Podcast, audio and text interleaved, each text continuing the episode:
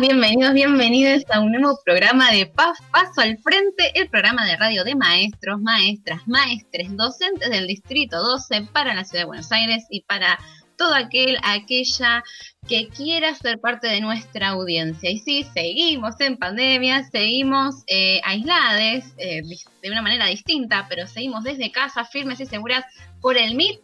Hoy es nuestro programa número 31. Estamos otra vez un viernes al aire. Y bueno, voy a empezar saludando a la compañeraza especialista en ESI, Nati, no pitazo, sino taco. ¿Cómo estás, Nati? Bien, bien, acá preparadísima para equivocarme el apellido de todos nuestros entrevistados. Lista para eso. Eh, bien, hace calor, es recontra verano, ya, yo ya estaría para terminar las clases, para ir cerrando. Em, bien, hoy viernes 13, no sé si es, vienen brujas, salen lobos, no sé bien qué pasa los viernes 13, capaz las Los viernes 13 descansamos, Nati. Se escucha ahí a nuestra operadora, de lujo que está haciendo de todo, Lili. ¿Cómo estás? Bien, ¿ustedes? Bien. ¿Qué onda el viernes 13? Sí. ¿Qué onda qué? El viernes 13. ¿Lo asociamos con las cuestiones eh, esotéricas? Esotéricas, creo que no. Si salen las brujas, joya, hoy nos toca. Y si te corre el lobo también. También. ¿Cómo estamos? sí, igual siendo maestras, eh, bastante, yo me nos, considero bastante empoderadas, bastante autónomas, aborteras, hablamos con lenguaje inclusivo, creo que nos estamos dentro de las, las brujas del siglo XXI. Creo que si existiera una hoguera, estaríamos eh, de candidatas ahí primera fila. Y sí, y también tenemos eh, un montón de candidatas para tirar. Eso tenemos un montón. Sí, que justamente no serían de estas brujas sororas. No, no, no, no, no, tenemos otras. Pero bueno, no importa, no importa. Seguimos. No hablemos de esas cosas hoy, por favor, Natalia. bueno, igualmente eh, también venimos con una semana eh, terrible, terrible. Creo que sí, también necesitamos ahí relajar. No puedo dejar de saludar al resto del equipo de PAF. Está Cami, Cami De Vita, que está ahí con las redes, está preparando todo porque se viene el sorteo del mate, que lo tengo acá, lo tengo acá en pantalla, cualquiera. Lo tengo acá en mis manos. Eh, bueno, Nati y Lili ya lo están viendo, ustedes lo estuvieron viendo en nuestras redes, todavía están a tiempo de eh, mandarnos eh, los comentarios, ya vamos a dar los contactos, así que está Cami a pleno ahí en el cibermundo, Ernesto con problemas de internet, qué raro un docente con problemas de internet, seguimos en la misma, en pandemia, Amabel ahí sosteniendo el grupo. Javi, que le mandamos un beso enorme, sabemos que nos estás escuchando, a nuestros compañeros de Radio Presente. Sumamos a la grilla un nuevo programa, Despertate Che, lunes y jueves. Súmense al aire de la radio. Saludamos a todos los programas de Radio Maestres, en especial un fuerte, fuerte abrazo a T para Tres, que está cumpliendo un año al aire. Así que les mandamos un saludo enorme, que ya se están preparando para el festejo. A Radio Vientos al Sur nuestros compañeros del sur de la ciudad que también, aparte de escucharnos y ser parte de esta red de programas docentes, están también retransmitiendo PAF los días martes a las 16 horas. Y como decíamos antes, como les recordaba, todavía están a tiempo de eh, ir a Facebook, de ir en realidad a Instagram. Eh, nos pasas los contactos, Nati, así ya la gente puede sumarse. Sí, como no, si nos quieren contactar por Facebook, paso espacio al frente todo junto, Instagram, paf-radio, ahí nos tienen que contactar para el sorteo eh, del mate, y si no, a nuestros celulares. Bien, por nuestros celulares no nos pueden mandar ningún mensajito, eh, así que por ahí no pueden ser parte del sorteo. No, Lili, ¿qué querías aclarar con el pedido? A todas las brujitas buenas que estuvimos mencionando hace un rato, le mandan Reiki a la compu de la radio, por favor, que está un poco pachucha hoy. Dale, dale. Esperemos que esa energía de las brujitas del bien. Y bueno, y si todavía no estuviste mirando nuestro Instagram, que no está tan bueno, te mandamos a hacer la tarea. Anda a nuestro Instagram, comenta Comentá, eh, pone arroba a personas que creas que, que consideres que está, son merecedoras de este mate hermoso, que lo hace Alei Mates, es un emprendimiento de una compañera, Celeste Ferro, que es del distrito, que también estamos promocionando porque está haciendo cosas muy piolas, muy lindas, eh, porque le gusta, porque le viene bien, así que es todo cooperativo. Em, no sé si quieren contar algo más. ¿Estuvieron tomando mate hoy o está más para algo fresco? Ay, los tereré de Liliana Rocco. Mirá lo que me trajiste a la, memoria, amore. Me metiste en un amore. Bueno, y en caso que algún oyente se, se compre, se compre, no, perdón, si tiene un mate bien, pero si gana el mate de, de PAF, que lo va a curar, que tiene todas las indicaciones, ya viene también en la bolsita, ¿qué, ¿con qué yerba les recomendás que, que se deleiten? ¿Cuál sí, Lili, vas a ser la experta del tereré? Porque es la única que no me cae mal. Como yerba, la, que viene en cajita. Ah, bien, que, tiene, que es. Sí, las demás me caen bastante mal. Yo creo que el mate podría ir con la receta del tereré de Liliana Rocco. El tereré va con jugo de fruta, va con hielo. tengo entendido que en Paraguay lo toman con agua fría, con agua con hielo. Pero no sé por qué mi receta tiene limón exprimido. Eh, es lo casera, es, es riquísimo. Una vez nos fuimos con Nati pedaleando hasta la reserva y yo llevé un tereré congelado porque creo que es la fan número uno. sí, cuando éramos, cuando éramos jóvenes, me acuerdo. Cuando no existía M. Entonces la receta que sería un litro de agua, un poco de limón. según, la jarra. Cortás el limón a la mitad, lo exprimís. Bien. Cortás el resto del limón en rodajitas, lo colás, lo, colás, no, lo colocas en la jarra que estás usando, le pones hielo, le podés poner azúcar a gusto, azúcar de mascabo, azúcar rubia, lo que más te guste. Eh, yo uso menta de la huerta de mi balcón, Ajá. Menta picadita, mezclas todo y el toque especial es que lo dejes asentar. O sea, lo haces hoy, lo tomas mañana.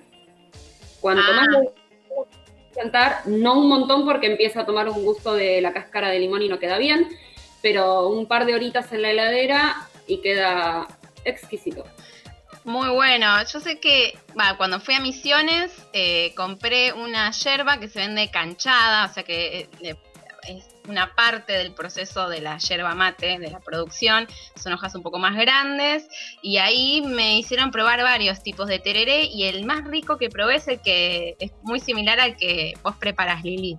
Así que bueno, ahí tenemos, estamos haciendo también un servicio a la este, comunidad, vos oyente, La reina del tereré es parte de este programa, somos afortunadas. Hermoso. No sé si, no sé si enorgullecerme de ese apodo o qué. La reina del tereré. Chicas, bueno, mientras, mientras la gente se va acomodando y se va preparando el tereré, vamos a llamar a la maestra, ¿les parece? Muy bien, ¿eh? A ver, a ver, hagan silencio, que vamos a entregar los boletines. Sí, seguimos entregando en pandemia boletines, no valoraciones, y arrancamos con el insuficiente de la semana. Tiene que ver con algo que sucedió en estos días, esta semana. Ayer en la sede, ayer no, en la sede de la Sociedad Militar Seguro de Vida en la ciudad de Buenos Aires, organizaciones eh, se juntaron, eh, en realidad fueron personal retirado de las Fuerzas Armadas, de seguridad, policiales, referentes de instituciones sociales y mutuales que tienen vinculación directa con eh, el ejército y crearon, anunciaron la creación de la Mesa de Encuentro Libertador General San Martín. Sí, como están escuchando, ustedes escuchan al eh, General San Martín, pero asociado a una sociedad que tiene por objetivo, por lo menos así lo dijo, participar en el debate público y político sobre la defensa y la seguridad nacional, amalgamar a la familia de los uniformados y determinar intereses comunes y particulares de cientos de miles de uniformados. No es 1976, estamos hablando del 2020 y no solamente se asignaron personajes eh, emblemáticos eh, anónimos, sino que también llevó la voz cantante ni más ni menos que Bossi.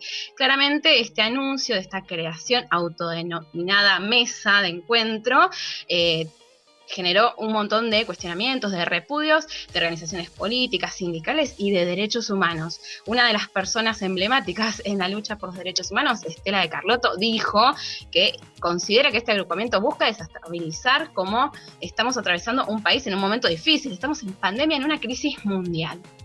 Así como los organismos de derechos humanos repudiaron el hecho, desde PAF hacemos lo mismo. Repudiamos el complot y la conspiración militar de personajes nefastos de la historia y por eso tienen el insuficiente de esta semana. ¡Ay, pero qué vergüenza, qué vergüenza! Tiene insuficiente.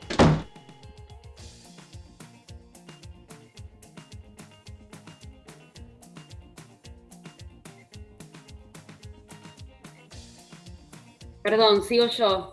Me quedé con un mensaje que decía que no estamos saliendo al aire y me desconcentré. Una locura, una locura. Estamos saliendo al aire, ¿no? Estamos saliendo al aire, estamos. Eh, sí, creo que sí. Sí, acá, Cami eh, dice que sí. Cecilia de Devoto nos dice que había un link que no, que no, no podía entrar, no nos puede escuchar, pero que está haciéndolo por radio.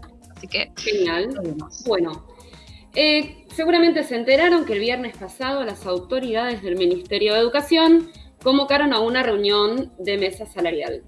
Eh, en esta reunión dieron por cerrada la paritaria de este año. Esta decisión fue uni- unilateral, con una oferta salarial que obviamente es insuficiente. El aumento consta de 2.700 pesos remunerativos por cargo y un 2,5% adicional en el sueldo básico para directivos más un aumento de 1.250 pesos que nos va a venir recién en el mes de diciembre, que es por material didáctico. Como ustedes ya saben, esta suma es no remunerativa, por lo tanto no se suma para el aguinaldo. Pero, ojo chicas, en el mes de febrero del año próximo tenemos un bono de 4.000 pesos por cargo, así que aprieten el pomo que es carnaval. A la ministra de Educación queremos decirle que el sueldo no alcanza, que está por debajo de la inflación prevista, entendemos la crisis económica que generó esta pandemia, eh, lo que no entendemos es cómo un gobierno que hace algunos meses gastó millones de pesos en veredas y en prácticas de tiro, le sigue negando la conectividad a los pibes y a las pibas, sigue desvalorizando al personal docente, tanto como lo hace con el personal de la salud. Por eso el regular de esta semana es, una vez más, para el gobierno de la Ciudad Autónoma de Buenos Aires y para nuestra ministra de Educación, Soledad Acuña, porque no nos cuidan. Tiene que forzarse más. Lleva un regular. Sí, así es. Y vamos a ir con el bueno, que es siempre el promedio de la semana y tiene que ver con estas noticias eh, agridulces. Vamos a empezar por la primera parte, que es lo más dulce, lo más interesante, que es que eh, una diputada, Daniela Vilar, presentó un proyecto de ley para un Plan Nacional de Gestión Menstrual Sustentable. Esto suena hermoso. Lo que no va a sonar para nada agradable es la voz de este periodista que te vamos a hacer escuchar y sus dichos que salieron en el programa de Prime Time de un canal súper, súper visto. Vamos a escucharlo. El proyecto busca preservar los derechos de lo que ella llama personas menstruantes. Perdón por esto, pero yo sé que después me putean todo mañana, pero si no es una mina, persona menstruante, ¿quién podría ser? Por lo visto, Daniela Vilar discrimina a las personas menopausiantes. Vilar dice que las personas menstruantes gastan el 10% de sus ingresos en toallitas y tampones. Vilar no es así, anda al supermercado, a menos que la gente gane 2.000 mangos por mes, no gaste esa plata. Todo el mundo, y digo todo el mundo diciendo mujeres en su totalidad, que consultamos coinciden en que el porcentaje es muy exagerado.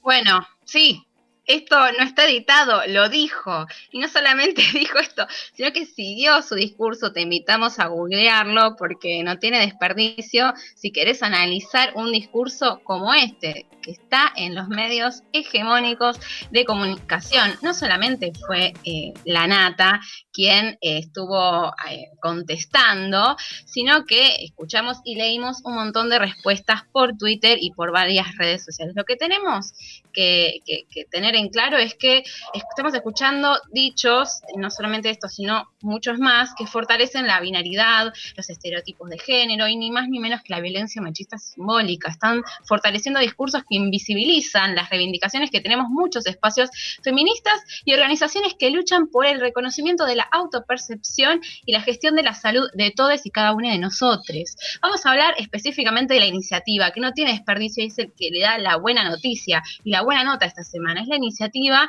que presenta la diputada nacional del Frente de Todos, que difunde su proyecto por las redes sociales y básicamente habla de la menstruación como un factor extra de desigualdad invisibilizado y naturalizado que tiene un costo en la economía, la salud y el ambiente. Se presenta un proyecto para promover el uso de productos de gestión menstrual sustentable aparte. Estamos hablando que se está analizando cuánto se cuánto se gasta en toallitas femeninas, en tampones, en la copita, todo lo que tiene que ver con tu menstruación. Si vos, persona, como te quieras autopercibir que estás menstruando, gastas un montón de dinero por mes para poder satisfacer una necesidad básica. Estamos hablando que 7 de cada 10 personas pobres son mujeres y que tienen que dedicarle parte de su ingreso a todo tipo de elementos de higiene y salud. Estamos hablando de un ingreso mensual que está muy por debajo en muchos casos, en la mayoría del país, y que necesita un plan nacional de gestión. No somos ni minas, no estamos indispuestas, somos personas gestantes y menstruantes. No somos ningún grupo de rock, Jorge Lanata, sino que somos una banda y, y a esta nota tenemos que darle el bueno de la semana. ¿Qué quiere que le diga? Lleva un bueno, otra cosa no le puedo poner. Y vamos ahora con las notas más lindas.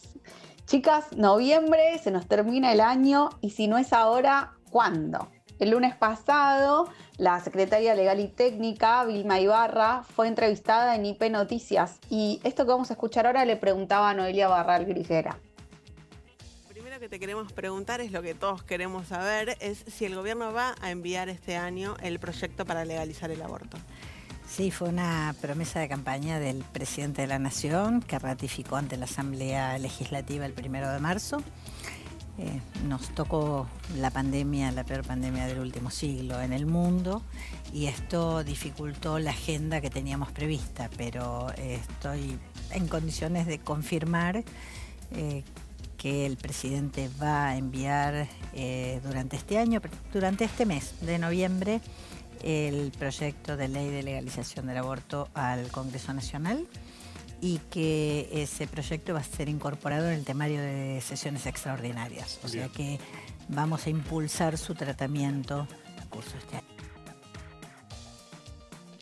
Este anuncio se hizo días después de que la campaña nacional por el derecho al aborto legal, seguro y gratuito, realizara una caravana de Plaza de Mayo al Congreso y otras acciones que inclusive se siguieron realizando eh, después de este anuncio para reclamar que Alberto Fernández cumpla con su promesa de promover la sanción de la ley ahora este año en el 2020. recordemos que en el 2018 fue todo el debate y la discusión el proyecto de ley impulsado por la campaña, al que se le incorporaron algunas modificaciones, había tenido media sanción en la Cámara de Diputados, pero fue rechazado en el Senado por, no sé si se acuerdan, 38 votos contra 31. Y bueno, en esta semana también tan especial podemos revivir parte de ese debate en la voz de Pino Solanas. ¡Bravo, chicas! Ustedes han levantado alto el honor y la dignidad de las mujeres argentinas. Esta causa esta noche tiene un, pequeño descanso, pero en poquitas semanas todas de vuelta de pie, porque si no sale hoy, el año que viene vamos a insistir, y si no sale el año que viene, insistiremos el otro. Nadie podrá parar a la oleada de la nueva generación. Será ley, habrá ley contra viento y marea. Así que acá estamos insistiendo, el muy bueno de esta semana es para la marea verde que no para de crecer.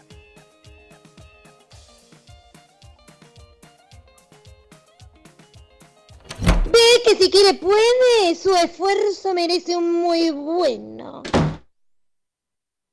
Bien, y vamos con la última nota, que es el sobresaliente. Te tendría que haber pasado algo de Bob Marley para que me pongas de fondo, Rocco, ahora, ¿no? Queremos una, pero estamos quemando el, temita que viene. No, no, no. Eh, eh, eh. Voy a continuar. Voy a continuar con la nota. Bueno, como todos saben, el gobierno legalizó el autocultivo de cannabis para uso medicinal.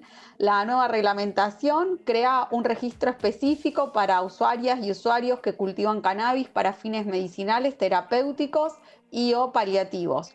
El artículo 8 de esta reglamentación estipula la creación del registro del programa de cannabis, el ReproCan, donde se pueden inscribir restricción para el cultivo personal o en red. La organización social Mamá Cultiva celebró la noticia, obviamente a través de su cuenta de Twitter, y escribió lo siguiente. Al fin, la nueva reglamentación es un avance que nos compromete a seguir trabajando por ampliar derechos. La libertad de la planta es la libertad de todos. Así que el sobresaliente de esta semana es como siempre para quienes lucharon y consiguieron más derecho para todos. Así da gusto. Bien merecido tiene este sobresaliente. Lo pedís, lo tenés, Natalia. La operadora que queremos, la del pueblo. Qué grande. Aparte, operar desde tu casa, totalmente lejos de la radio lo que aprendimos en pandemia eh, ya nos queda, queda todo, todo asimilado y lo vamos a sistematizar. Yo lo, que les propongo es que ya que venimos con así muy a full, eh, vayamos a escuchar un, una nueva, un nuevo anuncio que tenés ahí, ¿no, Lili? Sí, tengo acá, les voy a contar, perdón si el perro ladra. Eh, tenemos un audio que nos manda Mario Bieli. Maru es legisladora porteña por el Frente de Todes, feminista, compañeraza, militante también del hormiguero. Vamos a escuchar un audio donde nos cuenta un proyecto de ley que lanzó esta semana y quién mejor que ella para contarnos de qué se trata. El programa de acompañamiento a las trayectorias que presentamos en la legislatura, varios legisladores y legisladoras del Frente de Todos, tiene que ver con establecer algunos, eh, algunas acciones complementarias al trabajo que están llevando adelante los docentes en, la ciudad de Buenos Aires para poder eh, conectarse, para poder continuar con el vínculo con sus estudiantes prevé la incorporación de diversos actores. Por un lado, eh, potenciar el trabajo que llevan adelante las promotoras educativas. Promotores Educativos es un programa que ya existe en la ciudad de Buenos Aires desde el año 2002 y son en muchos casos mujeres, referentas de los barrios populares de la ciudad, que son convocadas por la escuela cuando hay eh, algún caso de ausentismo prolongado. Bueno, Hoy son necesarias más que nunca. actualmente hay 50 promotoras educativas en toda la ciudad de Buenos Aires. El programa propone la incorporación, la ampliación de la POF de, este programa. Por otro lado, incorporar en parejas pedagógicas con esas promotoras educativas a estudiantes de los últimos años de las carreras de formación docente para que puedan eh, poner en valor esa trayectoria que han tenido estudiando en un momento en el que se los necesita en una práctica solidaria y una práctica de acompañamiento como, como la que mencionamos. La idea es que trabajen en parejas pedagógicas y que puedan hacer un plan de, de abordaje a cada una de las situaciones de los pibes y las pibas que están quizás con una conexión más esporádica con sus docentes o que han perdido la conexión con sus docentes. Por otro lado, el programa también incorpora la, figura de los promotores educativos territoriales, que son eh, compañeros y compañeras de organizaciones sociales, muchas veces son las organizaciones las que sostienen apoyos escolares, algún tipo de instancia de acompañamiento. Bueno, el programa institucionaliza de alguna forma ese puente entre estas experiencias educativas, locales, territoriales y la escuela, porque lo que necesitamos, uno de los desafíos más importantes que tenemos, además de dotar a los docentes y a las escuelas de los recursos necesarios para llevar adelante este acompañamiento, es de tejer todas las redes posibles que existen y que tienen que, desde el gobierno de la Ciudad de Buenos Aires, desde el Ministerio de Educación, potenciarse para eh, atravesar este momento que es tan complejo y que a esa complejidad que estamos atravesando justamente se la aborda con políticas novedosas, creativas y también complejas como, como la que estamos presentando. Esperemos que tome su curso y esperemos que se inscriba en otra serie de políticas que nos consideramos es sumamente importante para atravesar este momento. En unos días va a ingresar el presupuesto del año que viene a la legislatura porteña y ahí veremos también si, si existió una reflexión por parte de quienes gobiernan en la ciudad de Buenos Aires de la necesidad de ya no seguir recortando sistemáticamente el presupuesto en educación, sino de invertir en educación, de poder destinar cada vez mayor presupuesto eh, siempre pero este año eh, con, una, con mucha más necesidad. Súper interesante el audio que, que, estábamos escuchando, ¿no? Me quedo con la parte que habla sobre todo de la creatividad y de mm, para responder y atender a las necesidades reales, porque a veces vemos que este gobierno usa la creatividad para eh, ideas ilógicas como las burbujas, etcétera. Eh, pero acá vemos un ejemplo de una respuesta a una necesidad real, ¿no? Sí, y más en este momento donde está por decidirse qué se va a hacer con el presupuesto del año que viene, y que me parece una iniciativa maravillosa. Eh, Sí, total, totalmente. Bueno, vamos a seguir eh, de cerca porque todas estas propuestas sabemos que cuestan, cuestan llevarlas adelante. Como dice Nati, la creatividad siempre está en contra del pueblo y de las personas más vulnerables. Pero bueno, es un, es un anuncio bastante importante. Bueno, nos vamos a TR, ¿no, Lili? Nos vamos a TR con un tema dedicado a Cami de Vita en legalización de escape, en honor también al sobresaliente de hoy.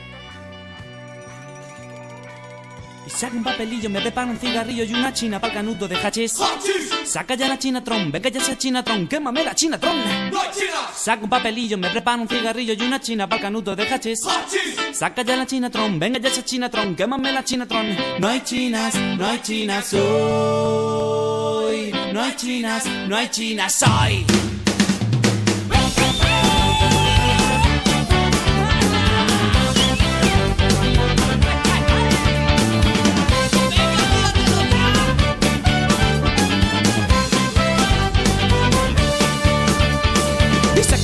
Me preparo un cigarrillo y una china para el canuto de hachís.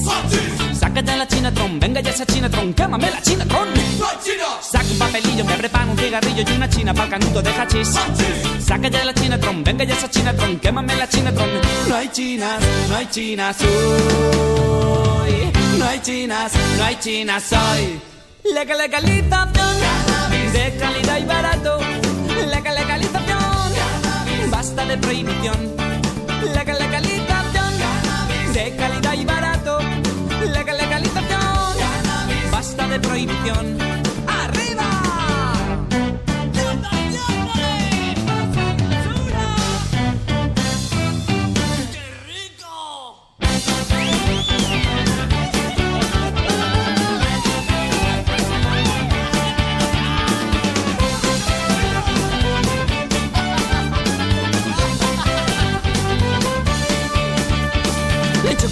No hay en Tiso de Molina, ni en Vallecas, ni siquiera en Chamberí. Y yo quiero una Chinatron, dame ya esa Chinatron, saca ya la Chinatron. Sin cortarme un pelo, yo quiero mi caramelo, voy corriendo buscando a mi amigo Ali. Pásame una Chinatron, yo quiero una Chinatron, una posturita tron. No chinas, no chinas soy. No chinas, no chinas soy. Legal legalización, cannabis de calidad y barato. Legal legalización, cannabis basta de prohibición La legalización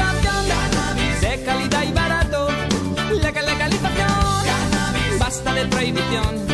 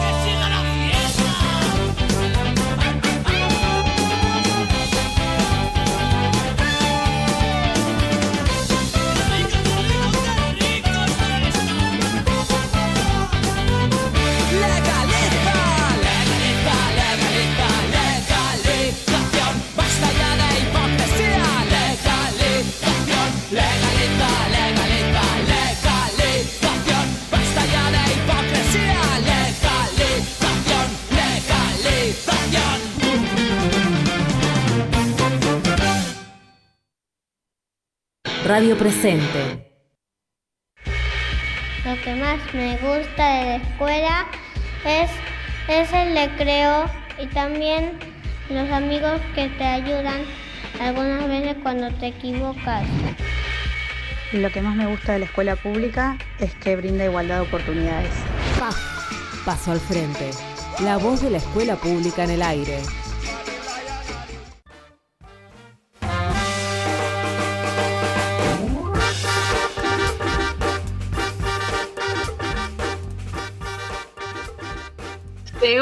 Bloque de este programa número 31 de PAF Paso al Frente. Siguen eh, metiéndose en Instagram, están comentando ATR. Nati, ¿puedes recordarnos los contactos y en especial el contacto que te puede permitir ganar este hermoso mate? Bien, si nos quieren escribir por Facebook, eh, paso espacio al frente todo junto. Por Instagram, que ahí es donde tienen que entrar y comentar para participar por el sorteo del mate, paf-radio. Y a nuestros celulares para comentarnos cositas que no tengan que ver con el sorteo. Todo lo que quieras. Todo lo que quieras nos puedes escribir. Y mientras sonaba eh, la canción, legalización, estaba entrando, estaba entrando, ya está con nosotras. Ella es Marcela Lorenzo, que te damos tiempo porque estamos viendo que estás ahí organizando, sabemos de qué se trata esta organización cotidiana y familiar. Mientras tanto le vamos contando a nuestra audiencia, a los oyentes, qué es lo que sabemos de vos. Después vas- nos vas a contar mucho más, sabemos que tenés mucha más trayectoria, pero sabemos que sos docente en formación, sos afro-uruguaya, que estás en el Mariano Acosta, que es el profesorado número 2 de la ciudad de Buenos Aires, que sos parte de la comisión 8 de noviembre, área de género y presidenta de la agrupación Yango. Creo que se pronuncia así, si no me vas a desasnar. Sabemos que estás, que, que hay un, un pequeño ser, una personita cerca tuyo que estás acomodando, así que te damos el tiempo. Mientras tanto, les contamos a, a quienes nos están escuchando hoy que capaz que no les llegó el flyer. El 8 de noviembre fue un día muy importante, es un día muy importante, el Día Nacional de las eh, Afro-Argentinas y Afro-Argentinos y de la cultura afro, a partir de ese momento que empieza a conmemorarse a María Remedios del Valle y se incorpora el calendario escolar, decidimos, pensamos, nos sensibilizamos eh, y quisimos ahondar un poquito más sobre este tema queremos hablar con colegas, con compañeros, compañeras, y por eso Marcela está junto a nosotras. ¿Cómo estás, Marcela? Buenas tardes. Hola, ¿qué tal? ¿Cómo están? Qué lindo. Hay algo que amo y es hablar de educación. Qué bueno que pudiste conectarte. Sabemos que... estamos. Es una de las tres pequeñas personas en realidad las otras ya están como muy grandes. Pero bueno, el peque estaba que, que salía. Este, bueno, nada, qué buena la presentación. A veces uno se escucha y dice, wow, mira todas las cosas que uno hace, ¿no? Porque uno las va haciendo y en el camino no te das cuenta toda la, eh, trayectoria eh, de militancia que vas teniendo con el tiempo y eso está muy bueno. Este, bueno, nada, sí, soy presidenta de la agrupación Yango. La agrupación Yango es una agrupación nació en el 2012. Nosotros, la verdad que eh, el, logo de nosotros dice por la inclusión y la justicia social y es eso realmente lo, que consideramos en, lo que respecta a la visibilización de, las comunidades afro, sobre todo la, afro-argentina y, sus descendientes. Y en lo que respecta a la educación, la verdad que em, yo me interpelo bastante, ¿no? Eh, porque siempre hablamos, bueno, qué es lo que pasa y, siempre nos pasa esto de que nos acordamos de, de, este grupo social eh, en, dos fechas específicas. Y bueno, yo justo me hago este punteo y hablo, ¿no? Decimos, bueno, hablemos de la historia, eh, sobre todo de los diseños curriculares, en donde realmente estamos y aparecemos. Hablemos de los textos escolares. Claro, ahí es donde... desde el nivel inicial hasta eh, el nivel terciario, que es el que a mí particularmente me, interpela. Y también creo que es importante interpelarnos nosotros, ¿no? Como futuros docentes y como docentes. ¿Qué es lo que trabajamos sobre eh, la comunidad afrodescendiente? ¿Qué es lo que conocemos? ¿Y por qué no nos interpelamos principalmente, no? Porque yo he escuchado... Eh, compañeros que, que, bueno, dale, lo trabajamos. Marcela, vos que estás en el profesorado, porque si bien fenotípicamente, esa fue la puerta. Si bien fenotípicamente eh, soy afrodescendiente, eh, ser afrodescendiente no quiere decir que tu piel tiene que ser realmente afro porque muchos, me pasa en mi familia, la, variedad de colores que tenemos, y eso no quiere decir que ellos no sean afrodescendientes. Y, dentro de esto que, se percibe, eh, entonces vos decís, bueno, nada, tenés compañeros que te dicen, mm, te busco a vos, ¿no? Vos es esa referente con la cual yo puedo hablar y a lo mejor también interpelarme. Y eso está bueno. Y escuchar que de repente, no, yo este tema no lo toco, porque no sé cómo tratarlo, porque capaz que eh, eh, no, no, lo hago, no tengo material. Y creo que también es, eh, si vamos a ser docentes, comenzar a trabajar desde una perspectiva étnico-racial, porque hablamos de la perspectiva sobre todo desde el lugar ¿no? de nosotros los afrodescendientes y, y también los pueblos originales. Hablar de una perspectiva étnico-racial implica eh, incluirnos, ¿no? Incluir en todo lo que conlleva, desde la cultura, desde las creencias, desde las ideologías, eh, desde también la parte física que nosotros tenemos. Yo me pasa esto de decir, bueno, eh, el pelo, ¿no? Mm. Está qué lindo el pelo, y vos ves que los nenes no, no me toquen, ¿por qué? ¿No? Ay, qué lindo el pelo. Sí, como esa, como que hay personas que están tentadas a, a, a tocar. A, como docentes lo hablo desde el lugar que a mí me toca como, como, como alumna, que es lo que fui, ¿no? Claro. Esperen un segundo. Ahí, ahí cuando mencionabas eh, eh, eh, esta, esta propuesta desde el nivel inicial hasta el terciario, haces recordar a uno de los textos que estuvimos leyendo, que para interiorizarnos un poco cuál era tu postura o cuáles son tus propuestas no únicas e individuales, sino siendo parte de un colectivo más amplio de profes que, se, que plantean desafíos en cuanto a la formación eh, docente, ¿no? Porque también estamos hablando de formar a futuros y futuras, futuros formadores. Y una de las primeras reflexiones retomando eh, la, sanción de, la ley 26.852, que es la ley que instituye el 8 de noviembre dentro de nuestro calendario, eh, para poder pensar y reflexionar y escuchar tus ideas sobre lo que ustedes mencionaban de presencias y ausencias de la historia y cultura afrodescendiente y africana en la sociedad en general y en el ámbito educativo. Ahí, ¿cuál, cuál es la propuesta que, incluyen como para empezar a, que, alejarse de la ausencia y que haya mucha más presencia en ese diseño?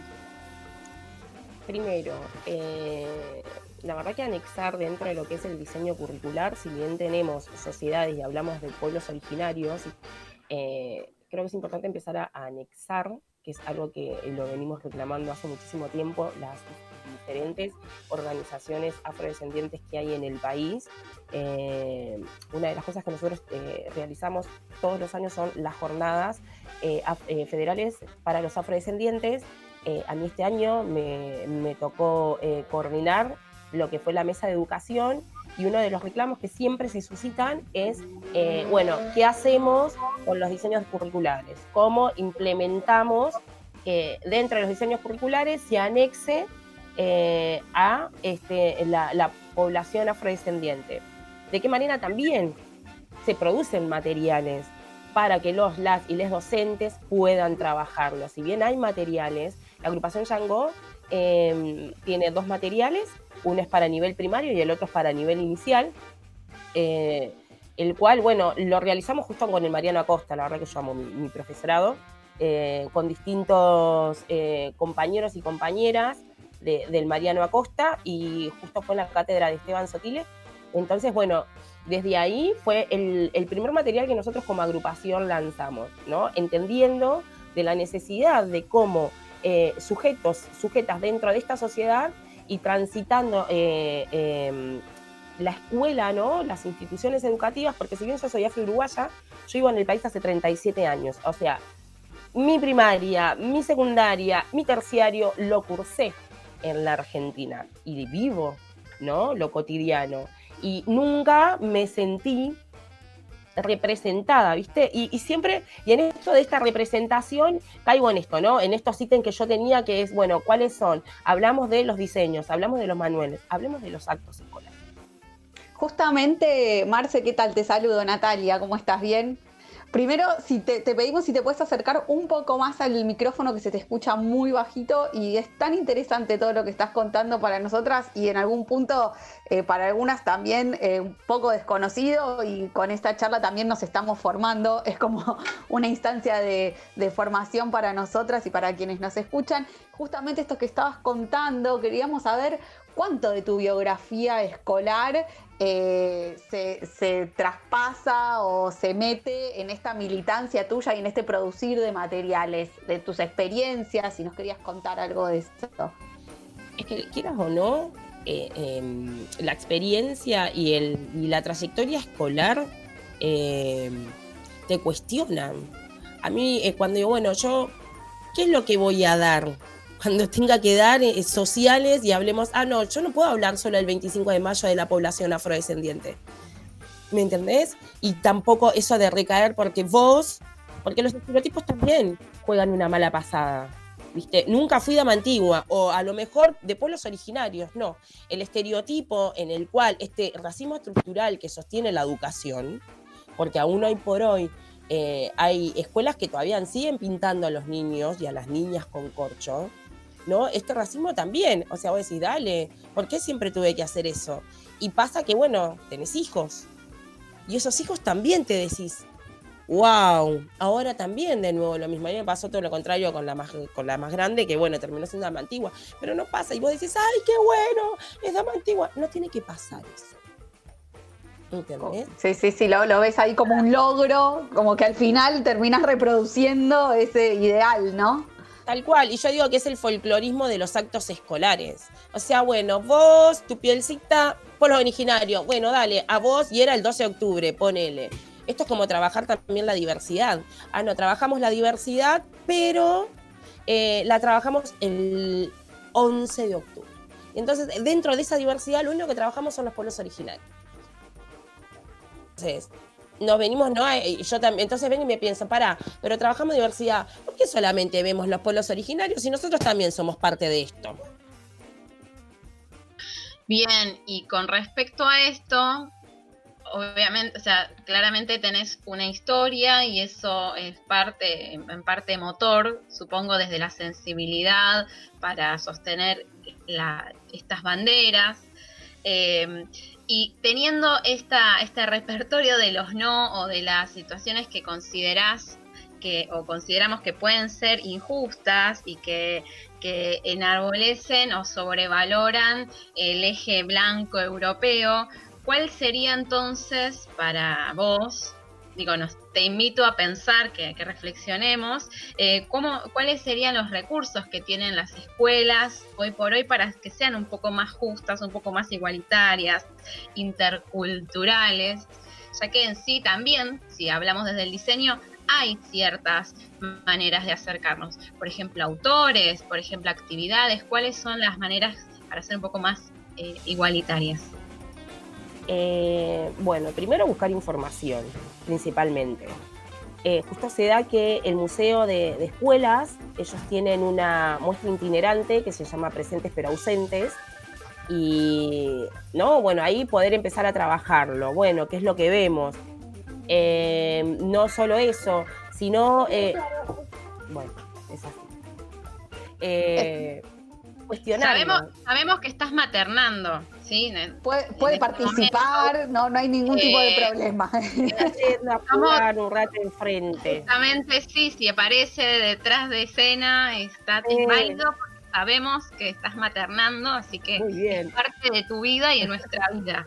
Quédate tranquila con eso. Bueno, igual creo que también lo que se trata es, primero es borrar un discurso hegemónico que tenemos, blanco, clasista, selectista, le puedo dar un montón eh, de adjetivos, pero me parece que una de las cosas es eh, empezar a abordar y no tener miedo de hacerlo. ¿Me entendés? Porque entonces cada vez va a ser más la población de niños, niñas y niñas afrodescendientes dentro de las aulas. Yo lo veo, eh, que te digo, en el año 87 eh, éramos solo tres en la escuela donde yo iba, que éramos, en la primera escuela éramos mis hermanos y yo, y me cambio de escuela, porque yo me crié en Palermo, me cambio de escuela y en la misma escuela, en el mismo grado, había una chica afro. Éramos dos, fue genial. ¡Wow! Nos miramos y hicimos. Éramos cuatro pibes afrodescendientes dentro de la escuela, ¿me entendés?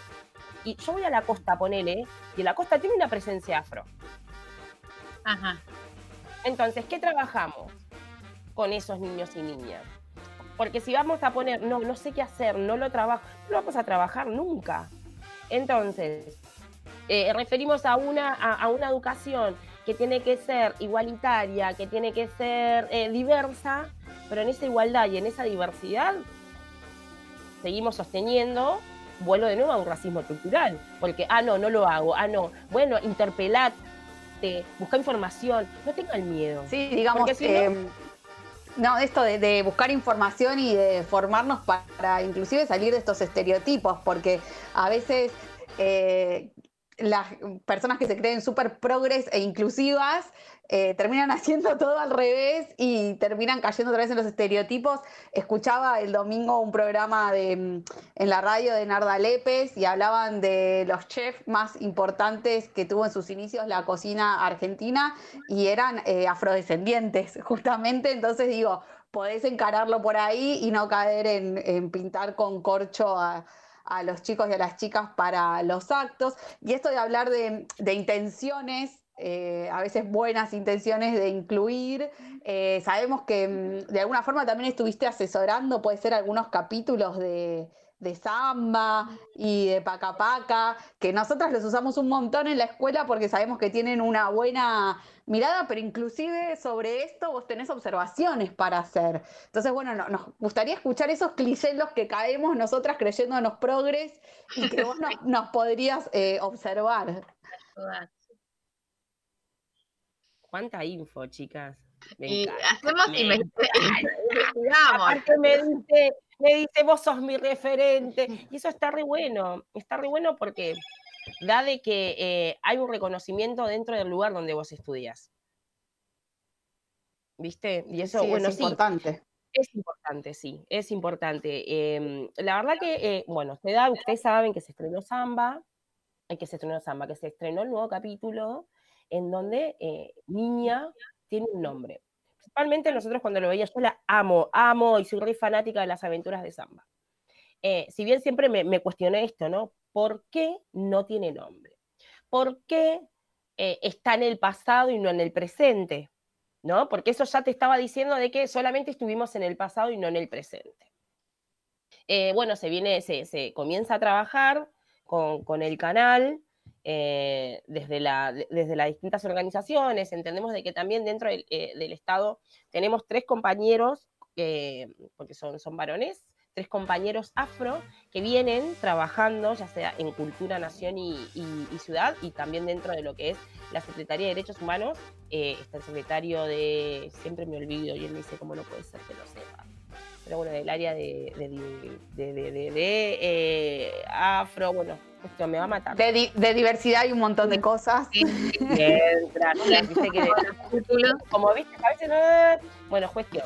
Eh, y, viene, se viene trabajando, ¿no? Eh, y justo em, ellos me piden que si podía realizar las placas, guías para eh, concientizar, sensibilizar. La verdad es que cuando lo veo, digo, bueno, qué buen avance, ¿no?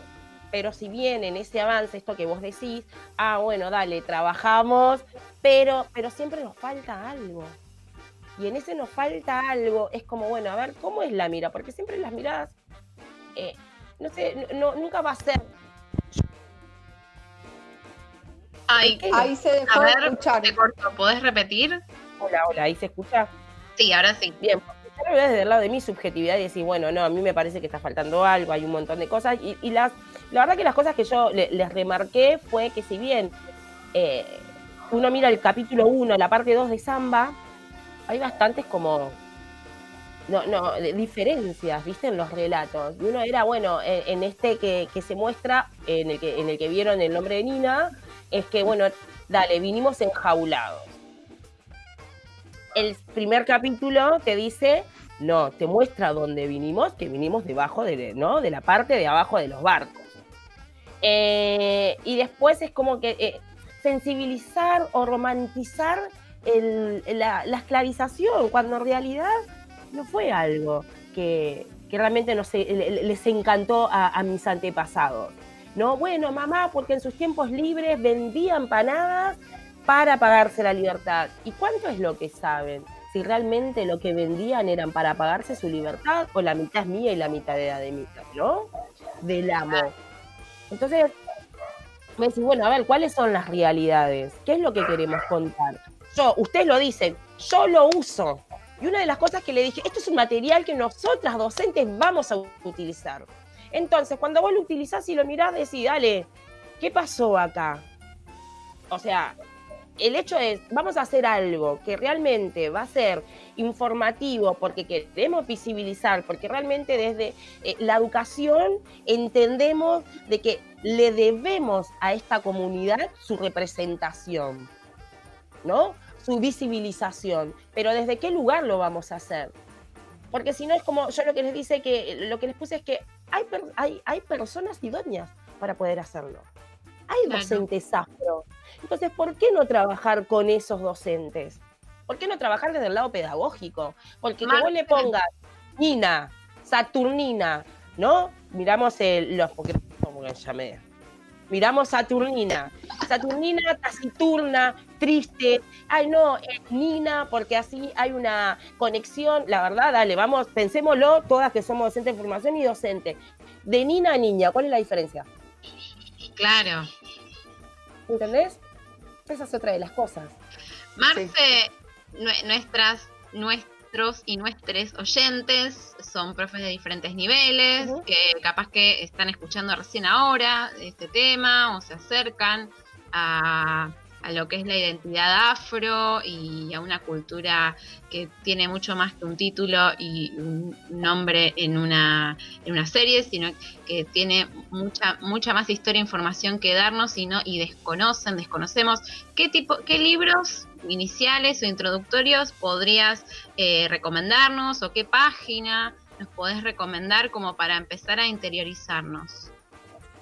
Mira, una principal que es para mí es como mi, mi, texto de cabecera, que es este, Educación y Afrodescendencia, que es una guía eh, de Uruguay, que si bien estamos al lado, eh, si ellos vienen trabajando y hay una visibilización, mi hija me da luz, divina, y hay una visibilización de la comunidad afro, porque bueno, se viene trabajando desde las organizaciones, y después hay una ya que se llama, eh, en- eh, esperen, esperen, esperen, Manual de las Américas, Manual, espérenme, espérenme, espérenme, porque esto es... esperamos, esperamos porque mientras tanto vamos buscando, el- anda buscando lápiz y papel y empezá a anotar todos estos tips y esta, esta información porque va a dar que hablar y vamos a seguir con este tema. Bueno, Bueno, Marce, que sabés, al- principalmente lo que quiero decir es que si bien, dale, vamos, busquémoslo.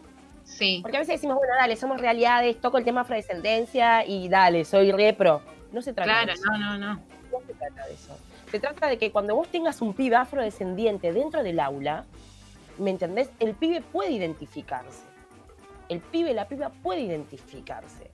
Que cuando vos eh, te presenten dudas, eh, lo busques, ah, bueno, mira, voy a buscar esto, ¿qué puedo tratar? Para que él también sienta que esa escuela busca algo que lo representa.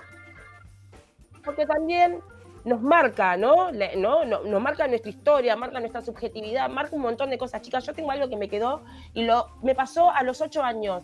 Mis rodillas son negras, listo. Ay, tenés las rodillas sucias. Manito. Manito. No. La miré y le digo, mis son. No, aparte, ocho años. Tengo 41. La miro y le digo, mis rodillas son negras. Yo era muy como, como, muy bueno, soy negra y dale, soy negra. No, no me importa lo que me digas porque yo estaba muy segura de, ¿no? de mi color de piel. Pero gente en la defensiva y en, bueno, a ver qué es lo que me van a decir. Bueno, les decía, Educación y Afrodescendencia, que es una guía didáctica, que nada, podemos hacer la, este, eh, igual no hay mucha que, hagamos, sino que se puede utilizar y, eh, eh, trabajarla desde, desde, desde lo argento, ¿no? Y desde, este, tenemos muchas cosas en común, ¿no? Si bien, porque bueno, si bien es, eh, Uruguay era un puerto donde sí se vendían escla- es- esclavizados, ¿no? Hasta en eso, chicas, por favor, me ha pasado. No esclavos, no, no, porque antes se decía esclavos. No, profe, se dice esclavizados. ¿Sí? Porque nosotros llegamos, y ya me voy, nosotros llegamos, claro, a, a, a- este, a reivindicar esta palabra de la misma manera que afrodescendientes, porque ¿por qué nos llamamos afrodescendientes, no? Dale, Marcela, Safri, ¿qué quiere decir afro, no? Eh, si bien negro fue algo que nos impuso el colonizador para poder identificarnos, ¿no? En su supremacía blanca, donde vos sos superior eh, y nosotros somos inferiores, ¿no? Sarmiento decía una divina, pero bueno, la vamos a dejar ahí. Eh, y entonces, en, la, segunda conferencia eh, de, de racismo, xenofobia, discriminación en Durban en el año 2001, eh, decimos que entramos negros y salimos afrodescendientes.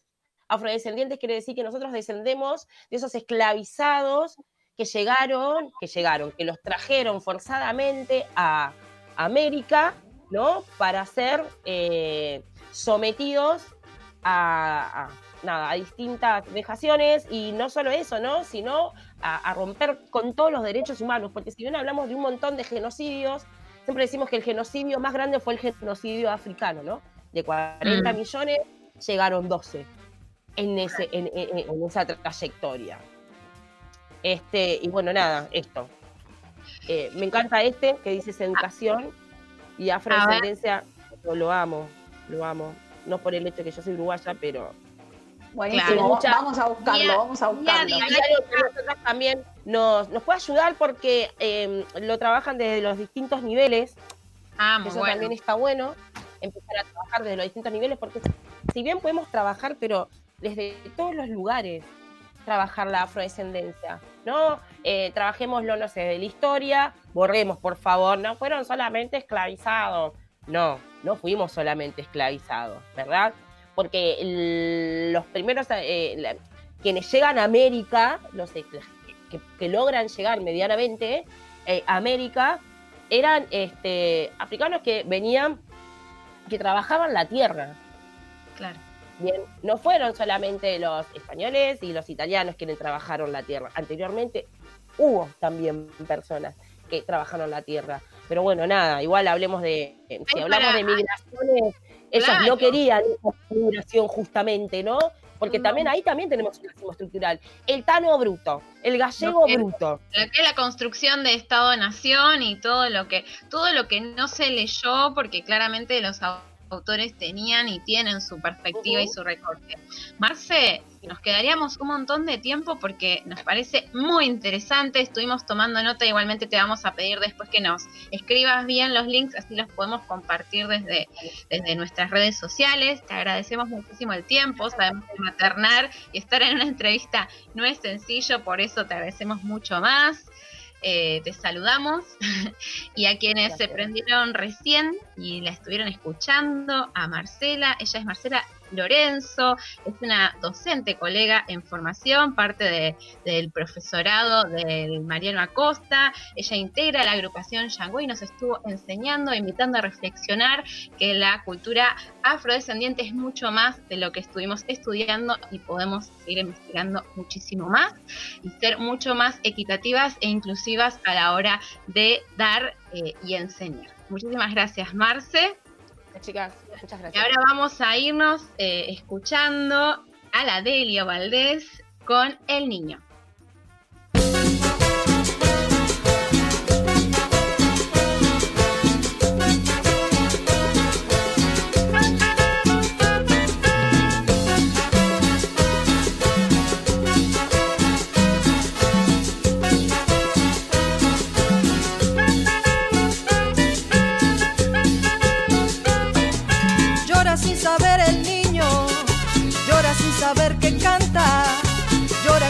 Las penas que trae consigo en su alma.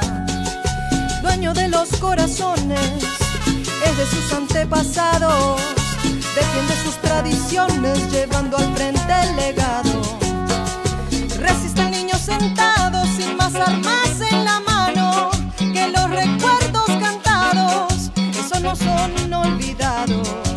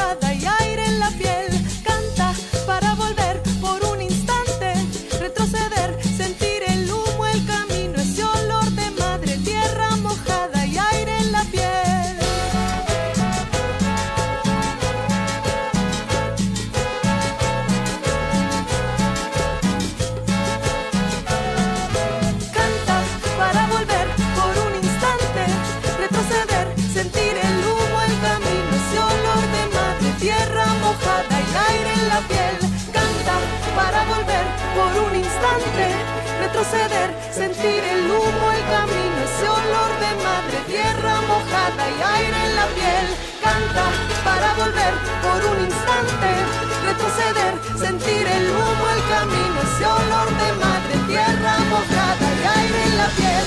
Canta para volver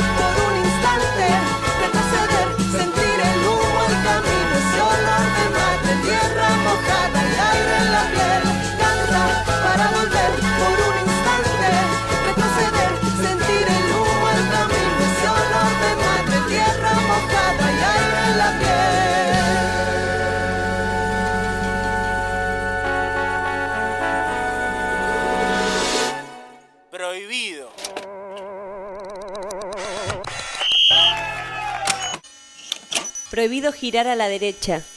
A los federales con piedra les tiro y si no hay piedra pues les tiro con guiro, con lo que sea. Tumbaron al hombre pero no a la idea. A todos los federales los escupo con diarrea. Me dan náusea, me dan asco. Yo sé que estoy perdiendo los cascos por culpa de ustedes, odios brutos. La calle 13 está de luto.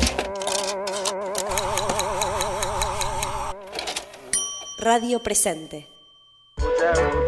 Lo que más me gusta del jardín es jugar en el arenero. Lo que más me gusta de trabajar en la escuela pública es eso, que es pública.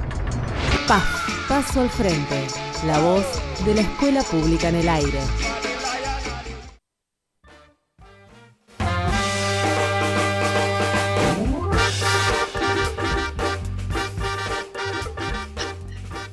Tercer bloque de este viernes eh, caluroso y vamos de lleno con una de las columnas más esperadas.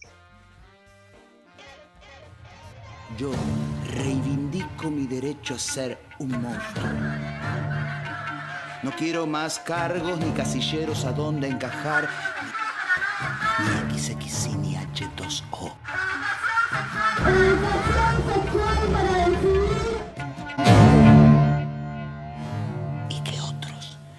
Sean lo normal. Bueno, chicas, arrancamos la columna con una buena nueva, con una linda noticia, que es que en el día de ayer la Cámara de Diputados aprobó una ley para crear un programa nacional de prevención y concientización del grooming o del ciberacoso contra niños, niñas y adolescentes. No sé si habían escuchado algo al respecto. Esta ley eh, tiene un nombre, es la ley Mica Ortega, y bueno, como todas las leyes que tienen nombre, este nombre tiene una historia. Mica Ortega fue asesinada en Bahía Blanca en el 2016, cuando tenía 12 años. El asesino fue Jonathan Luna, que la contactó a través de un perfil falso de Facebook. Este perfil tenía el nombre de Rochi de River y se hacía eh, pasar por una niña de, de su edad. Cabe aclarar que Jonathan Luna estaba preso en General Roca, en Río Negro, y en una de sus salidas transitorias se fugó y bueno, estuvo en Bahía Blanca establecido durante tres meses eh, antes de asesinar a Mica Ortega. Durante todo ese proceso de investigación se descubrió que el asesino tenía creados, escuchen bien, más de 10 perfiles falsos de Facebook y en cada perfil tenía contactadas a más de 1.700 niñas y adolescentes. O sea, digo, si hacemos la cuenta de los 10 perfiles falsos y cada uno contactando a 1.700 eh, niñas y adolescentes es un montón. Eh, teniendo en cuenta esos números, eh, digo, no resulta tan loca la, la estadística que publica el Ministerio de Justicia y Derechos Humanos. Esta estadística dice que uno de cada tres chicos, chicas o adolescentes sufrieron una situación de grooming o ciberacoso. Es un montón, uno, uno cada tres. Y el otro número que alarma un poco más es que nueve de cada diez familias de chicos que sufrieron este ciberacoso nunca se enteraron de esta situación. Digamos, eh, quedó en una situación y, eh, incómoda, eh, difícil, eh, una situación de abuso y de acoso que quedó solo en estas niñas, niñas y adolescentes, ¿no? Sus familias nunca se enteraron. Bueno, la familia, o sea, sobre todo la mamá de Mica Ortega y, y la ONG Mamá en Línea, fueron quienes impulsaron esta ley que ya había recibido el 3 de septiembre media sanción en la Cámara de Senadores y ayer por unanimidad se aprobó. ¿A qué apunta eh, este programa nacional de prevención y concientización del grooming o ciberacoso contra niños, niñas y adolescentes justamente a eso, a la prevención y concientización de esta problemática. Existe una ley, es decir, la ley 26.904, en la cual en el 2013 se incorporó un artículo que dice, y voy a leer específicamente lo que dice el artículo, que será penado con prisión de seis meses a cuatro años el que por medio de comunicaciones electrónicas, telecomunicaciones o cualquier otra tecnología de transmisión de datos contactare a una persona menor de edad con el propósito de cometer cualquier delito contra la integridad sexual de la misma. Esta, esta ley existe y es del 2013. Pero la verdad es que es, en la práctica es muy difícil llegar al castigo, digamos, y que ese castigo tenga como una reparación para la víctima. La verdad es que es súper difícil poder desenmascarar eh, perfiles falsos de Facebook o de otras redes sociales. Y además muchas veces eh, los groomers, que son quienes abusan mediante el grooming, están en otros países, por ejemplo. Entonces, ponerle que llegás a poder desenmascararlo, están en, países que no tienen convenio de colaboración de justicia con el nuestro. Entonces, es todo como muy, em, muy difícil de llevar a la práctica. Y además, volvemos sobre la idea de que muchas veces este castigo no tiene ningún tipo de, o sea, no significa ningún tipo de reparación para la niña o el adolescente que fue víctima de esta situación. Así que si bien está perfecto que exista este artículo en, la ley, eh, es necesario hacer foco en la prevención y en la concientización. ¿Qué cuestiones propone este programa que se sancionó ayer?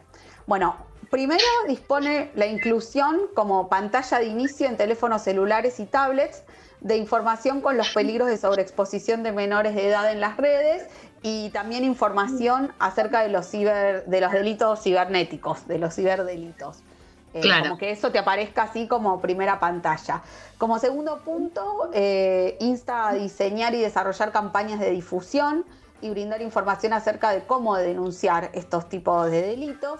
Y la tercera arista que tiene este programa es capacitar a la comunidad educativa a los fines de concientizar sobre la problemática de grooming y ciberacoso.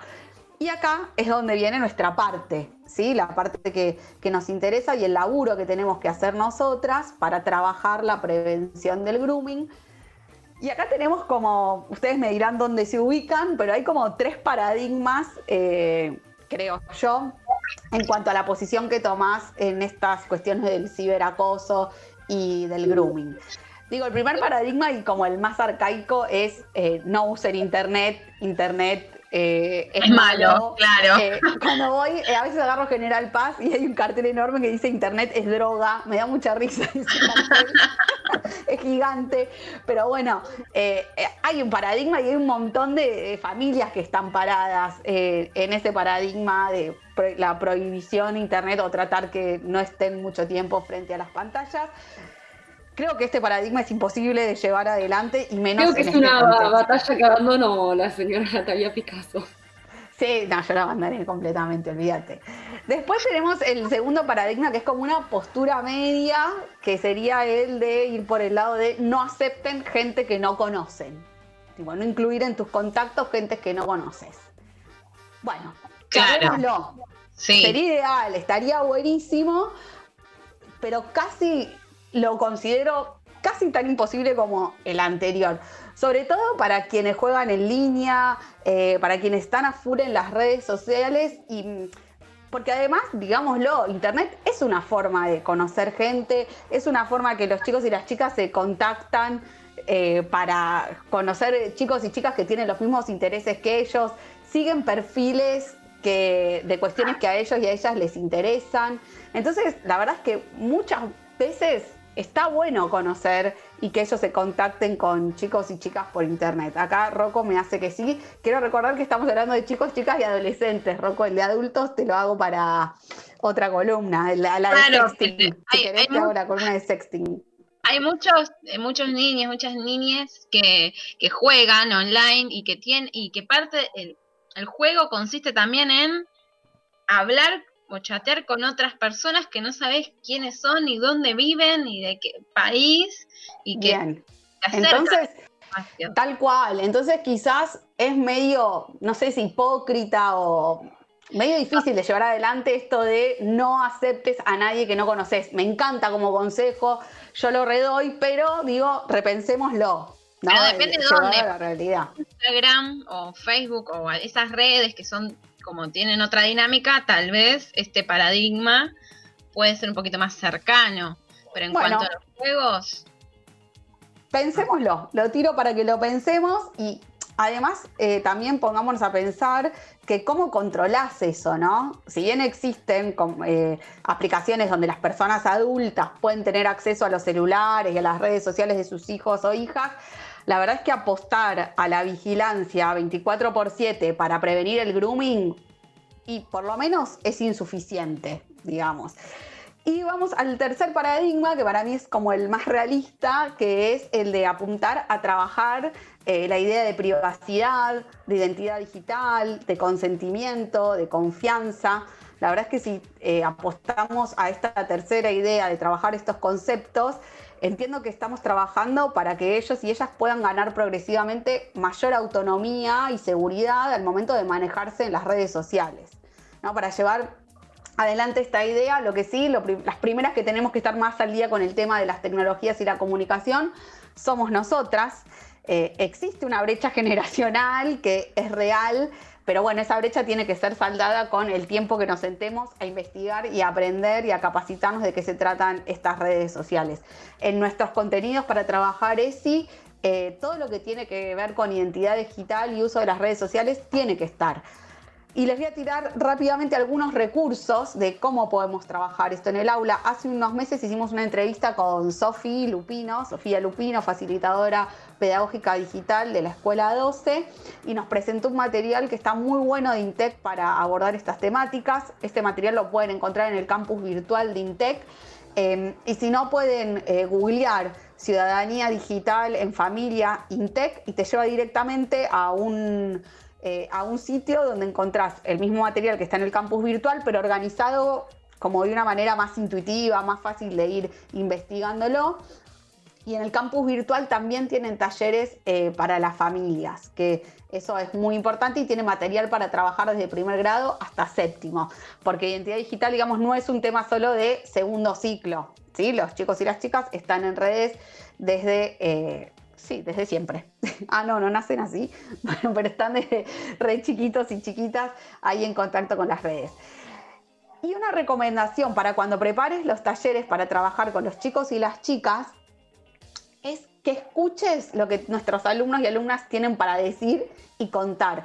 Ellos y ellas están súper avanzados, están 80 pasos más adelante que nosotras en el manejo de redes y qué cosas se pueden hacer en las redes, si existe, no sé, de qué red puedes sacar captura de pantalla, de cuál te muestra, de cuál no.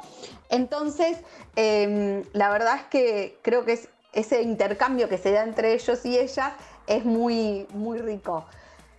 Nunca hago esto, pero hoy voy a ser autorreferencial y traje un audio para que escuchen eh, de alumnos y alumnas de séptimo grado con algunos consejos o recomendaciones para otros chicos y chicas. Y también quiero que estén atentos porque son recomendaciones para sus familias, para sus adultos referentes respecto del grooming. ¿Lo podemos escuchar, Lili? Hablemos de grooming. Es el acoso de una persona adulta a menores por internet. ¿Lo sabías? ¿Alguna vez te pasó? Vos no tenés la culpa. Deja de torturarte y no temas pedir ayuda. Puedes reportar y bloquear en vez de seguir sufriendo. Que compartas tus fotos con otra persona no quiere decir que le estés dando el permiso de hacerla pública. Vos sos dueño de tu intimidad al igual que de tu cuerpo. Si te cuento algo, necesito que me creas, que confíes en mí. Espero tu ayuda y no tus gritos, tu desprecio, tus retos o tu desinterés. No te alarmes y acompáñame a enfrentar mis miedos y dudas. Para cuidar tu intimidad, configura tu privacidad en Internet. Usa claves y contraseñas. Poné tus cuentas en privado y cuida tu información personal. Nos encanta usar Internet. Internet nos sirve para estar en contacto con amigos y familiares. Podés divertirte viendo cosas graciosas, podés descubrir cosas que no sabías. Eso sí, cuida tu emocional, mantener en privado.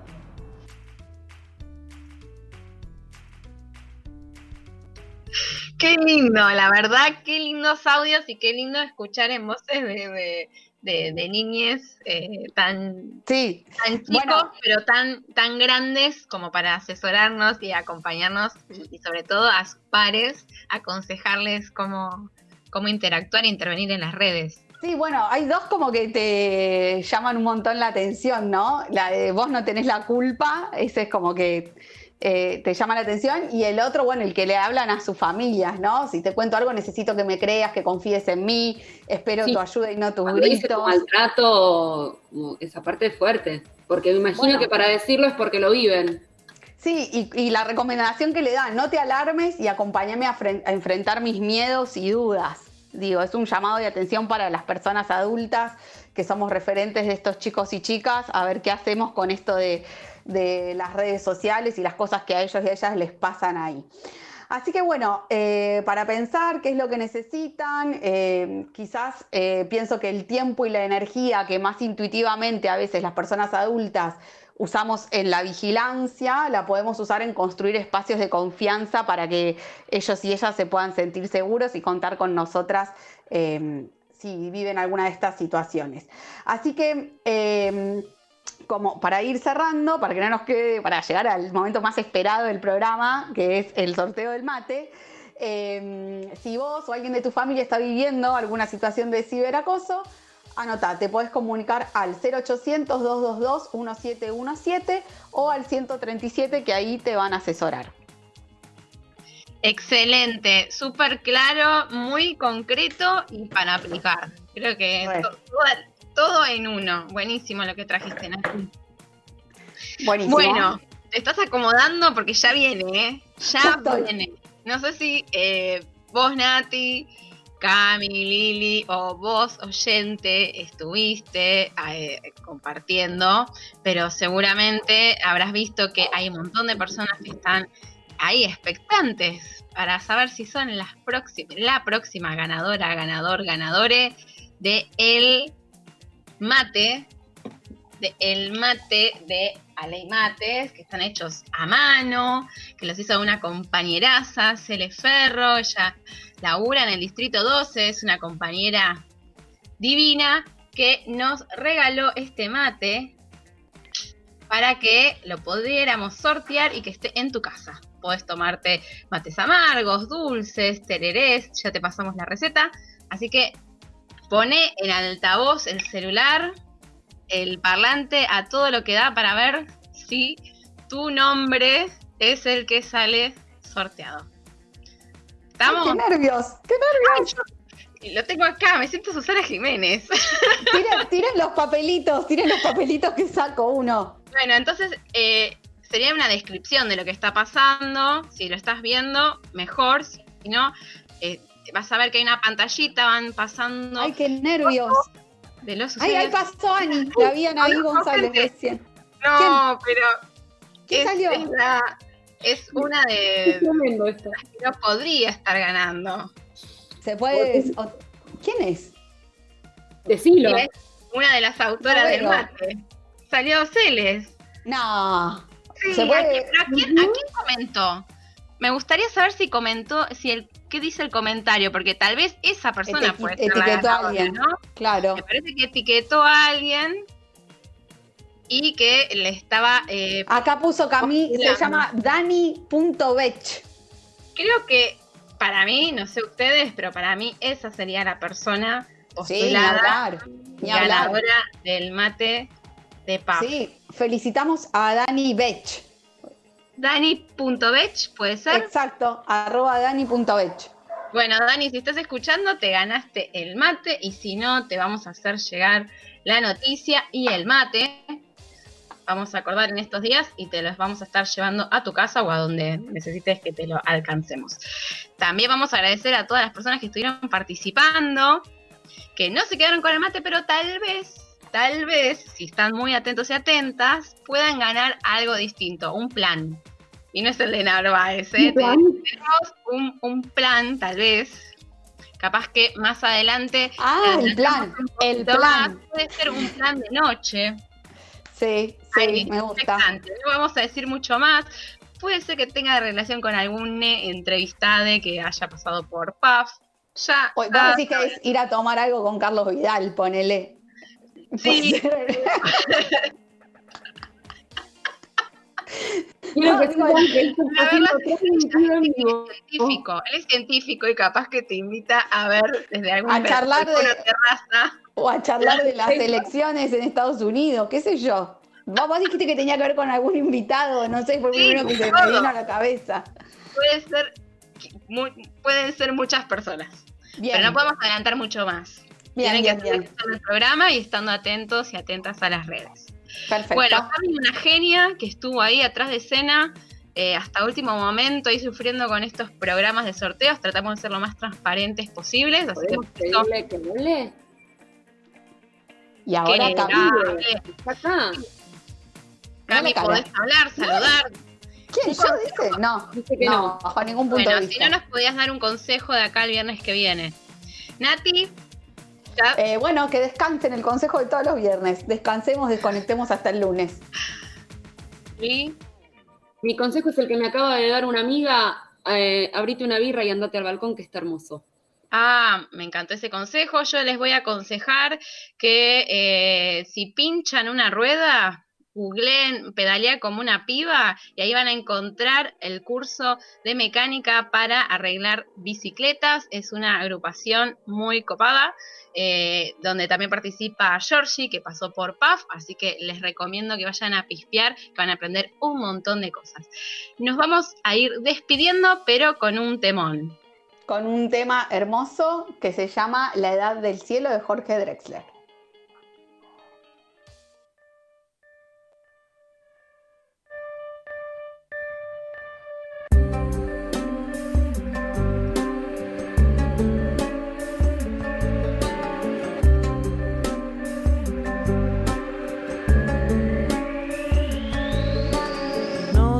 Somos más que una gota de luz, una estrella fugaz, una chispa tan solo en la edad del cielo.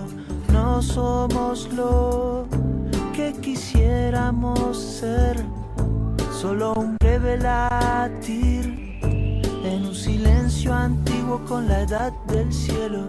Calma todo está en calma. Deja que el beso dure, deja que el tiempo cure, deja que el alma tenga la misma edad que la edad del cielo.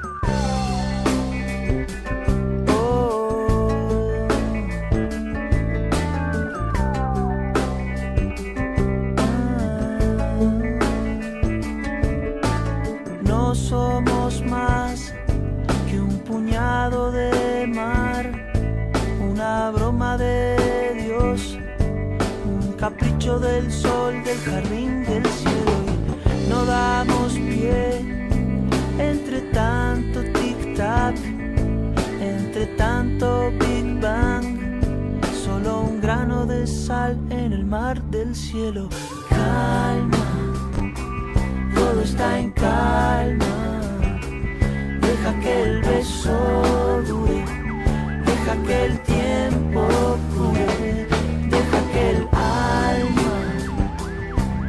la misma edad que la edad del cielo, la misma edad que la edad del cielo.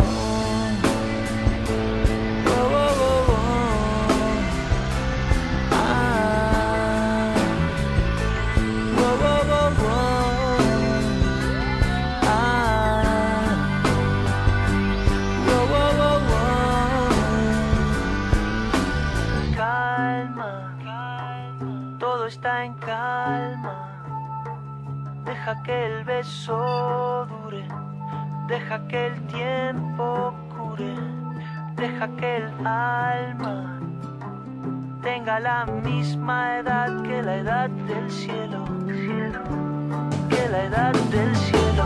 Calma, está en calma. Deja que el beso dure, deja que el tiempo cure, deja que el la misma edad que la edad del cielo.